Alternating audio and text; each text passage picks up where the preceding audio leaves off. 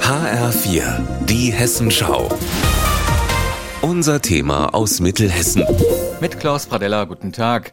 Hilfe für die Ukraine, die gibt es in Langöns im Kreis Gießen schon seit über 30 Jahren. Nach der Reaktorkatastrophe von Tschernobyl waren schon unzählige Hilfstransporte von hier aus in das Gebiet gestartet und klar, dass die Langönser nun nach fast einem Jahr Krieg ihre Freunde in zwei Städten in der Nähe von Kiew wieder unterstützen. Die Hilfsbereitschaft jedenfalls ist riesengroß, freut sich Initiator Eberhard Klein. Wir sind überwältigt, überrollt worden. Wir haben hier stundenlang gearbeitet mit, wenn man sich umguckt, 25 Leuten, die gepackt haben, sortiert haben. Und einen Lastzug beladen haben. In der Nacht ist der 40-Tonner mit Kleidung, Lebensmitteln, Hygieneartikeln und Medikamenten in Richtung Osten gestartet. Und an Bord befinden sich auch 410 sogenannte Büchsenlichter. Viele der ehrenamtlichen Helfer haben sie aus Wachsresten mit einer Fritteuse hergestellt. Und dann wurde das von den Frauen abgeschöpft und die Männer haben dann immer wieder vollgefüllt und dann wurde das in Blech gemacht. Diese Armut da drüben, das tut einem schon leid, weil wir auch in der Kleiderkammer helfen und da treffen wir ja auch ukrainische Frauen, die erzählen dann schon Geschichten, die sehr, sehr traurig sind. Ich habe da sehr viele Freunde und ich habe auch jetzt ein Ehepaar schon ein Jahr bei mir wohnen. Gehört einfach dazu, die Ukraine bei uns. Wir haben früher die Transporte begleitet, also wir wissen, was da drüben abgeht.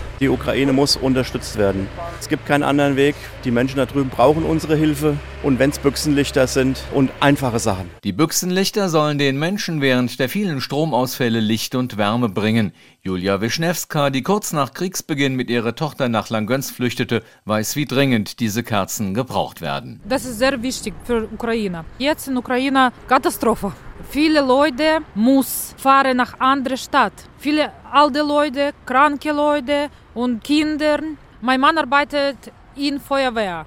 Mein Mann muss in Ukraine bleiben, kein Strom und Kerzen, das ist richtig. Diese Hilfe sehr wichtig. Und deswegen ist für kommende Woche schon der nächste Transport geplant. Eberhard Klein denkt aber schon weiter, denn in einer Halle liegen noch zentnerweise Wachsreste und Kerzenstummel. Die Kerzenreste haben wir alle hier gelassen. Und deswegen werden wir ein neues Projekt starten, wenn diese zwei LKWs weg sind. Es ist ja Faschingszeit, ja. Das heißt dann 2222 Dosenlichter für die Ukraine.